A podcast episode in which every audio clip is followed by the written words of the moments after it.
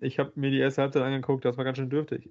Das hat gereicht. Also ich muss, ja, danach war ich leider privat verhindert. Aber das, äh, das Problem beim VfB ist ja tatsächlich, die scheinen ja, entweder haben sie keine Luft oder keine Lust. Also äh, nach 20 Minuten haben sie das Spiel eingestellt. Da waren sie eigentlich ganz druckvoll dabei und dann ging es dahin.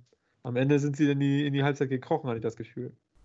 Andererseits hätten sie auch einfach in Führung gehen müssen, ähm, weil irgendwann muss man sich auch mal belohnen und man, man, man ein Tor machen, oder? Absolut. Waren, waren jetzt keine Großchancen, aber, aber ähm, Großchancen kann man ja auch ewig drauf warten. Also dann muss man auch mal eine Halbchance machen. Aber der Druck war immerhin da. Ne? So, Buscher, läuft der Bums dir eigentlich schon, oder was?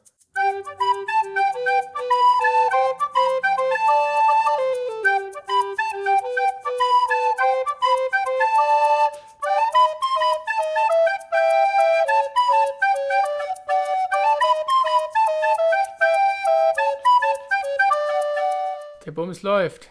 Ah. Aber jetzt hast du unseren Flow gestoppt, dann begrüßen wir unsere Zuhörer und Zuhörerinnen natürlich herzlich. Welcome zu einer neuen Folge. Heute Mittag, wir haben schon angefangen, ein bisschen zu analysieren. Der VfB hat wieder gespielt auf der Lohmühle. 1-1 gegen den MSV Duisburg. Ja, wir sind schon mittendrin eigentlich in der ersten Halbzeit. Können wir da eigentlich mal direkt weitermachen. Ich habe das auch so gesehen. Schöne Drangphase, also ersten 10 Minuten, glaube ich, sehr zerfahren. Aber dann hatte der VfB eigentlich echt eine gute, gute Drangphase und machen einfach wieder das Tor nicht. Ähm, ja, also, ja. also, eine kurze, eine kurze gute, würde ich sagen. Ne?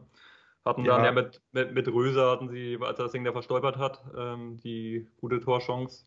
Aber sonst, was äh, Murphy eben schon gesagt hat, fehlt es da auch an Kraft. Ähm, da ja schon in der ersten Hälfte und in der zweiten Hälfte sah es ja nicht, nicht wirklich anders aus. Ja, es wirkte so. Sie haben so, sie haben abgewartet und haben auch die Bälle dann auch gewonnen. Duisburg war ja wirklich auch in der, in der Phase auch wirklich anfällig für Ballverluste.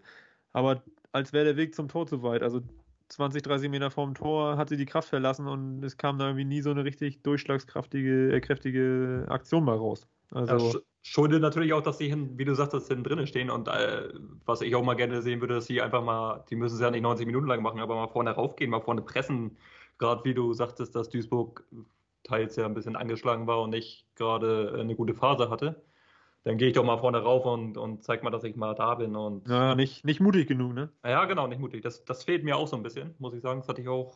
Äh, ja, das könnte man auf jeden Fall noch verbessern. Das ist der dritte Spieltag, aber um so einen Gegner dann nochmal wirklich zu zeigen, nicht nur die Fans sind da, wir stehen nicht nur defensiv gut, sondern wir können auch offensiv ein bisschen was und da müssen sie sich auf jeden Fall noch steigern.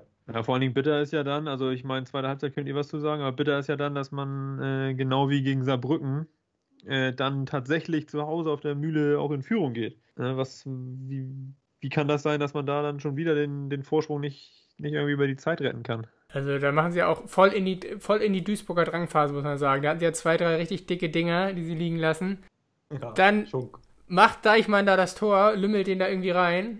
Und dann, dann auf einmal fangen sie wieder, wie Landa es gesagt hat danach, haben sie einfach mit leichten Ballverlusten, Ordnung teilweise verloren, nicht eng genug dran gewesen, haben sie den Gegner schön wieder aufgebaut, kommt zum Ausgleich, ja. Hatten wir letzte Woche schon besprochen, das Aufbauspiel von Malone ist nicht das Beste und das hat sich jetzt wieder gezeigt weil er den Beispiel. Ich, äh, Sowas darf ja, nicht passieren. Das darf, das darf nie im Leben, kann er so ein. Ist ja, da ist ja gar keiner. Also tut mir leid, was will er da? Dann knacke ich das Ding da vorne auf die alte Holze und dann ist das Ding weg und dann ist gut. Verstehe ich nicht. Aber im Allgemeinen über 90 Minuten muss ich sagen, das war relativ glücklich, dass der VfB überhaupt einen Punkt behält, weil Duisburg von den, von den Chancen her gesehen, auch von den Großchancen, wir müssen ja nur mal zweite Hälfte die ersten fünf Minuten nehmen da hatten sie ja schon, äh, als Räder da irgendwie links außen äh, unterwegs war und er ja eigentlich nur reinschieben muss, äh, schießt ihm ein Glück am Tor vorbei und dann ist ja hier noch ähm, einer allein aufs Tor zugelaufen, wo er eigentlich auch nur am Torwart vorbei, an Räder vorbeilaufen muss, ähm, schießt ihn dann zum Glück links am Tor vorbei. Aber das sind ja schon zwei Riesendinger, also die müssen ja rein. Da muss man und, mal sagen, da haben sie auch, auch mal aufblitzen lassen, die Klasse, die sie haben in Duisburg. Ne? Offensiv sah das teilweise echt gut aus. Ja, gerade zweite Hälfte, da hatten die dann auch, Pfostenschuss war nachher, glaube ich, noch, ne? Also so gesehen von den Chancen her ähm, glücklich.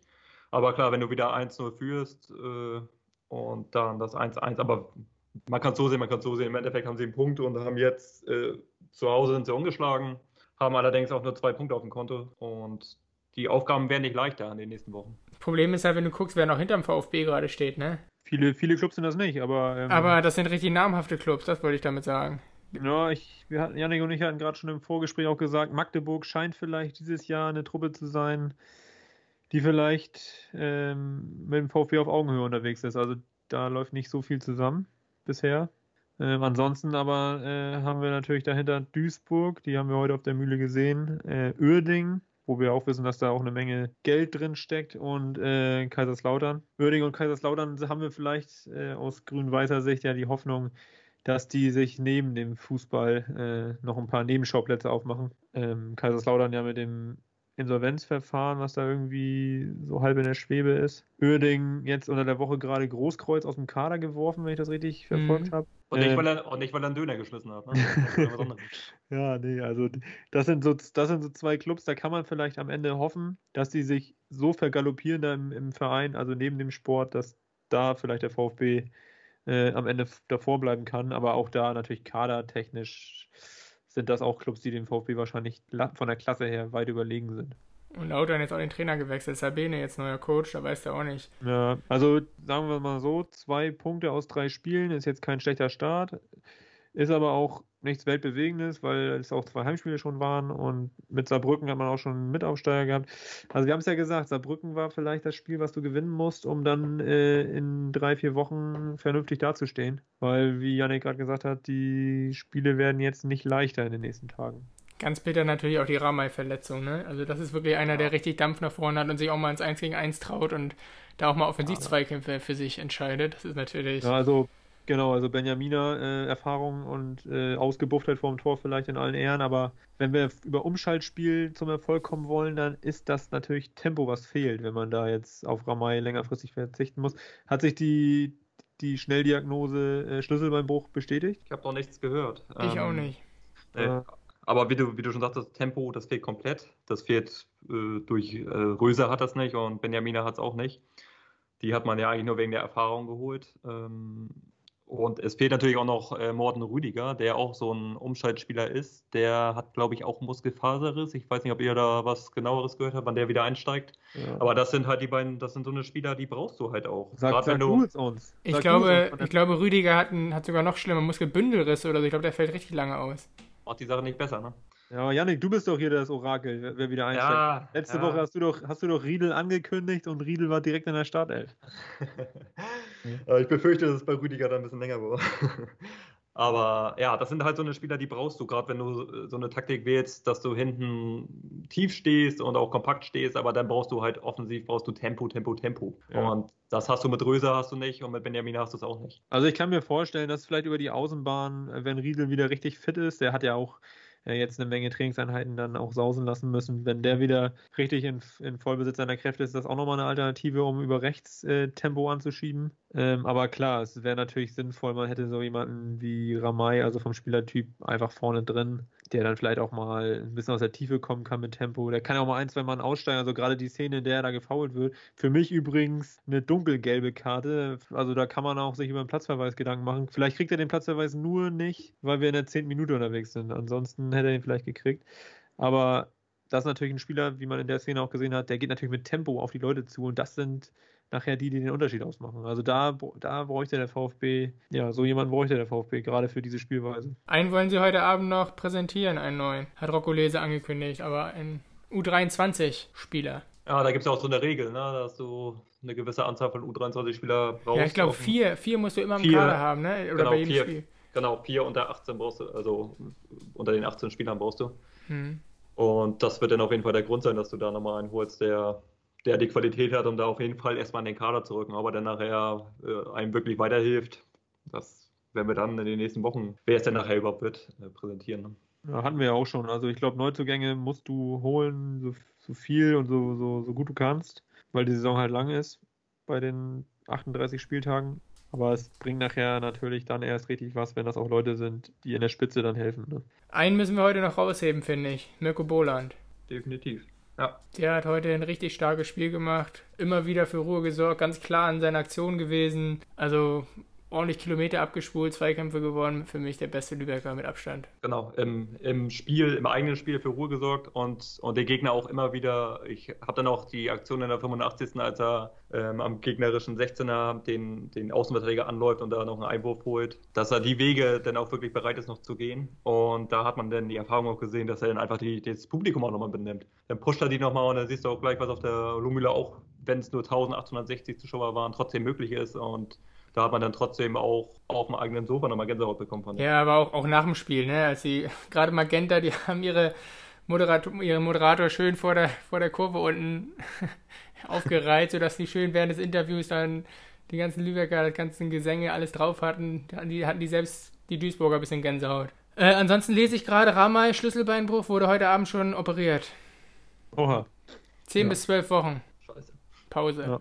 Da hast du den, da haben wir den Salat 10 bis 12 Wochen, wenn ich mal überschlage, dann war das wohl das Jahr 2020. Ne? Dann könnte es natürlich sein, dass Rocco äh, noch einen zweiten Spieler verpflichtet. Oder Smarte, gibt es da noch Möglichkeiten? Kommt da noch irgendwas? Zeit wahrscheinlich ein bisschen eng jetzt, ne? dass man da auch Qualität holt. Das wahrscheinlich nicht, oder?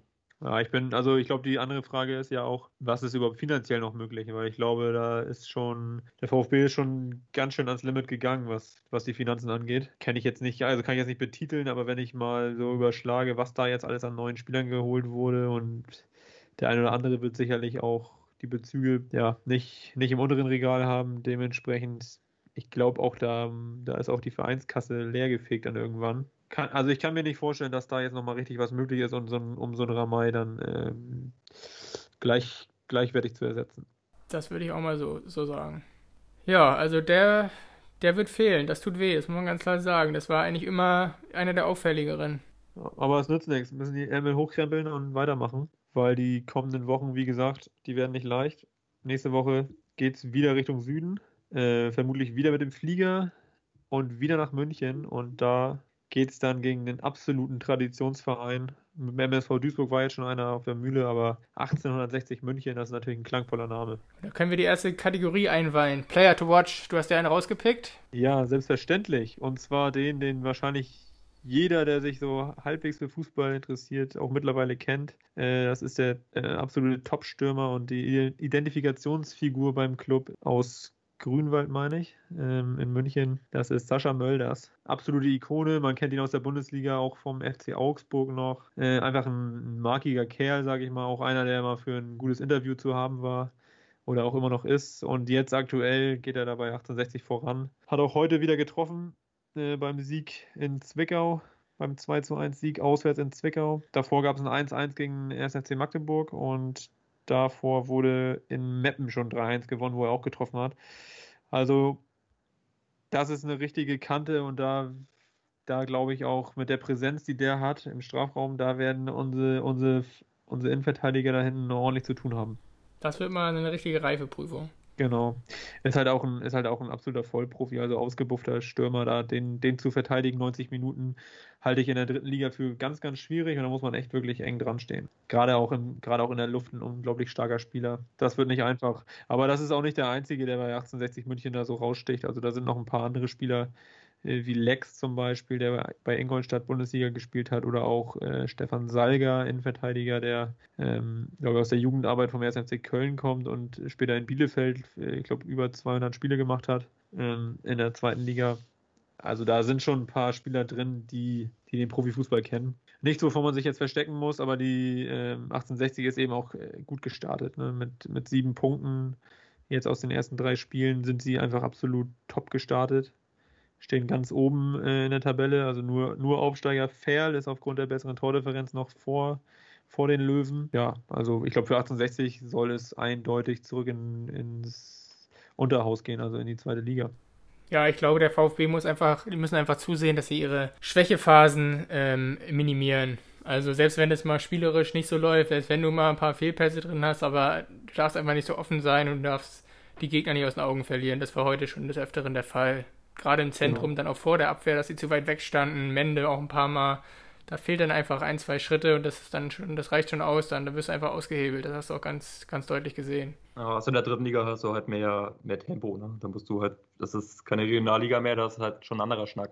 Und ich glaube, du musst den Gegner auch ein bisschen vor, vor andere Probleme stellen. Du musst ihnen auch Aufgaben stellen, dass du halt auch mal wirklich ein bisschen früher raufgehst und nicht immer nur deinen Stiefel runterspielst, weil irgendwann, also ich sag mal, gegen solchen Gegner, gerade wie Murphy gesagt hat, mit, mit Mölders vorne drin und so, die sind so ausgebufft, die machen dann irgendwann ein. Aber glaubst du, glaube, glaubst du, dass das heute die Marschroute war, dass sie sich hinten reinstellen? Ich glaube, die, die, das war nicht der Plan. Also für mich wirkte das heute so, dass sie heute doch schon relativ tief gestanden haben und sie immer auf diese Ballgewinne gelauert haben. Mhm. Und dann wollten sie schnell umschalten und äh, haben sich auch erhofft, da Kapital draus zu schlagen, weil sie ja auch mit Riedel, Thiel, Deichmann, Ramay äh, auch relativ auch, auch schnelle Leute aufgestellt hatten. Ähm, ich glaube, das war schon die, das war schon die Taktik, Duisburg ein bisschen kommen zu lassen und dann die Räume zu nutzen, die sich da auftun. Aber die haben sie ja nicht am eigenen Strafraum gewonnen, die Bälle, sondern in dieser Drangphase in der ersten Halbzeit hatten sie, das war ja oft Höhe Mittellinie oder so. Das war ja, spricht für mich ja, nicht, genau. also, dass sie eigentlich sich ganz hinten reinstellen wollten. Das, das kam ja. dann mehr und mehr. Also. Ja, sie wurden, hinten, sie, sie wurden hinten reingedrückt, ganz klar, ja. Aber trotzdem war es vom Ding her, war es die ganze Zeit ungefähr das gleiche Spiel. Klar, wo sie ein bisschen mehr Druck gemacht haben, aber was ich damit sage, äh, sagen möchte, dass sie halt mal ein bisschen variabler werden im, im eigenen Spiel auch. Ja. Und auch im Gegenpressing im Endeffekt. Weil sonst, wir sprechen ja immer oder wir hören es ja überall, der moderne Fußball, bla bla bla. Aber trotzdem musst du dich da so ein bisschen anpassen und gerade gegen solche Gegner musst du dir auch irgendwas ausdenken, dass du auch gegen solche Gegner wie, wie gegen 1860 was holst. Kleinen Fortschritt habe ich aber spielerisch gesehen, auf jeden Fall, im Vergleich zu den zu Unterhaching auf jeden Fall und auch zum Saarbrücken-Spiel, muss ich sagen, war das schon nicht über, über die gesamte 90, auch nicht über 45 Minuten, aber es waren schon immer wieder auch gute Angriffe mal dazwischen, wo sie auch den Ball dann mal gut laufen lassen haben. Wäre schön, wenn du uns ja nächste, nächstes Wochenende äh, sagst, dass die sich nochmal gesteigert hätten aus deiner Sicht. Dann nehmen sie vielleicht was mit aus München. Schauen wir mal. Übrigens, ähm, in der Liga, wenn ich richtig geguckt habe, treffen sie das erste Mal aufeinander. Davor haben sie sich nur im DFB-Pokal getroffen, die beiden Mannschaften. Ähm, 2006 war es, da hat der VfB noch 1 gewonnen. Da war übrigens noch bei 1860 Spieler wie die Bender-Zwillinge ähm, dann ein Experte vom PayTV-Sender heutzutage, ähm, Torben Hoffmann. Und dann nochmal im DFB-Pokal 68, 1968 äh, haben sie, hat München 60 1-0 gewonnen. Also ausgeglichen die Bilanz 1-1. Beide haben sie einmal gewonnen im Pokal. Schauen wir mal, was die Herren uns am Wochenende präsentieren, am nächsten. Ja, und wenn ich nochmal auf die Aktualität des Spieltags blicke, heute vier Auswärtssiege in der, in der dritten Liga. Ferl, Viktoria Köln, 1860 und Haching alle auswärts gewonnen. Haching beim, bei Ingolstadt, die bisher nur Siege eingefahren hatten. Also war vielleicht letzte Woche dann vielleicht doch eine etwas bessere Mannschaft, gegen die man schon gespielt hat, wer weiß. Und ein absolutes Feuerwerk gab es bei Waldhof Mannheim gegen Türkgücü. 4-4 haben die sich am Ende getrennt. Also ich glaube, Türkgücü als Aufsteiger ist nicht so wirklich als Aufsteiger zu sehen, sondern die sind die sind, glaube ich, zu höheren Berufen. Das ist schon echt mit diesem Peter Sliskovic, den sie da vorne drin haben, das ist schon eine Ansage. Der hat schon wieder doppelt getroffen, also Hut ab. Und Dynamo Dresden Freitagabend bei den Bayern Bahn gegangen. Ja, 0-3. Ja, und, und das, nachdem wir sie ja eigentlich zum absoluten Favoriten erklärt haben. Das haben sie ja auch sich selbst zuzuschreiben nach dem Sieg gegen HSV im Pokal. Aber vielleicht nehmen sie die dritte Liga auch so ein bisschen auf, dem, ja, auf, auf die leichte Schulter, wer weiß. Also, oder ob das ein Einstellungsproblem ist oder ob Dresden vielleicht doch gar nicht so doll ist, wird man wohl noch sehen. Absolut. Tja, dann würde ich sagen, haben wir alles besprochen. Ja, also wir können den, wir können den Jungs nur mit auf den Weg geben, mutig bleiben, die Löwen jagen und vielleicht. Es, es ist ja auch erst der dritte Spieltag, ne? Also, genau. Aber wie gesagt, die Aufgaben jetzt gerade in den nächsten Wochen. Ja. Danach kommt nämlich schon Dresden. Ähm, genau, und dann, geht's, und dann geht's zu Türkgücü. Also die nächsten genau. drei Spiele werden ja. auf jeden Fall hart werden. Ja. Und, und da musst äh, du, da musst du den einen oder anderen Punkt mitnehmen, weil dann kommen nachher die Aufgaben, da musst du denn nachher auch punkten. Ja, auch für ähm, Selbstvertrauen, ja. Auch, auch für Selbstvertrauen. Genau. Aber das, das, das, werden sie auch. Lieberknecht hat heute auch gesagt, und da gebe ich ihm auch recht, da werden sich noch einige Teams umgucken auf der Lohmühle und werden auch Punkte lassen. Und da bin ich auch fest von überzeugt. Aber das halte ich für eine Durchhalteparole, weil der auch ja. unter Druck steht, weil der immer noch nicht gewonnen hat. Der hat, der hat da schön seine, seine eigene äh, ja, ich sag mal, nicht klasse schon wieder heute ähm, rechtfertigen müssen. Ja, aber der hat die Duisburger Leistung heute ganz schön klein geredet, ne? Also Duisburg hat ja einige Hochkaräter und hätten das Ding auch durchaus gewinnen können, sag ich mal. Und er hat, hat von Anfang an gesagt, nö, nö, das ist ein gerechtes Ergebnis hier. Und der VfB hatte zum Schluss auch noch die Chancen und hätte da auch anders auftreten können. Ja, gut. Aber ich glaube, der ist angefressen. Der hätte gerne heute gewonnen, damit er ein bisschen Ruhe einkehrt bei ihm. Lassen wir so stehen, Männer. Ja. Also, ich wünsche euch was. Wir schnacken und. Wir hören uns. Hoffentlich nach dem Auswärts dann vielleicht auch Überraschungssieg bei 1860 München. Absolut. An der Stelle vielleicht nochmal kurz der Hinweis, dass wir jetzt auch in einer neuen Podcast-App zu finden sind, nämlich Football Was My First Love. Da könnt ihr uns auch finanziell ein bisschen unterstützen, damit wir unsere Technik vielleicht mindestens wieder reinbekommen. Ansonsten, ja, danke fürs Zuhören, wie immer. Schönen Abend und bis nächste Woche. Ciao, ciao. Ciao, ciao. ciao.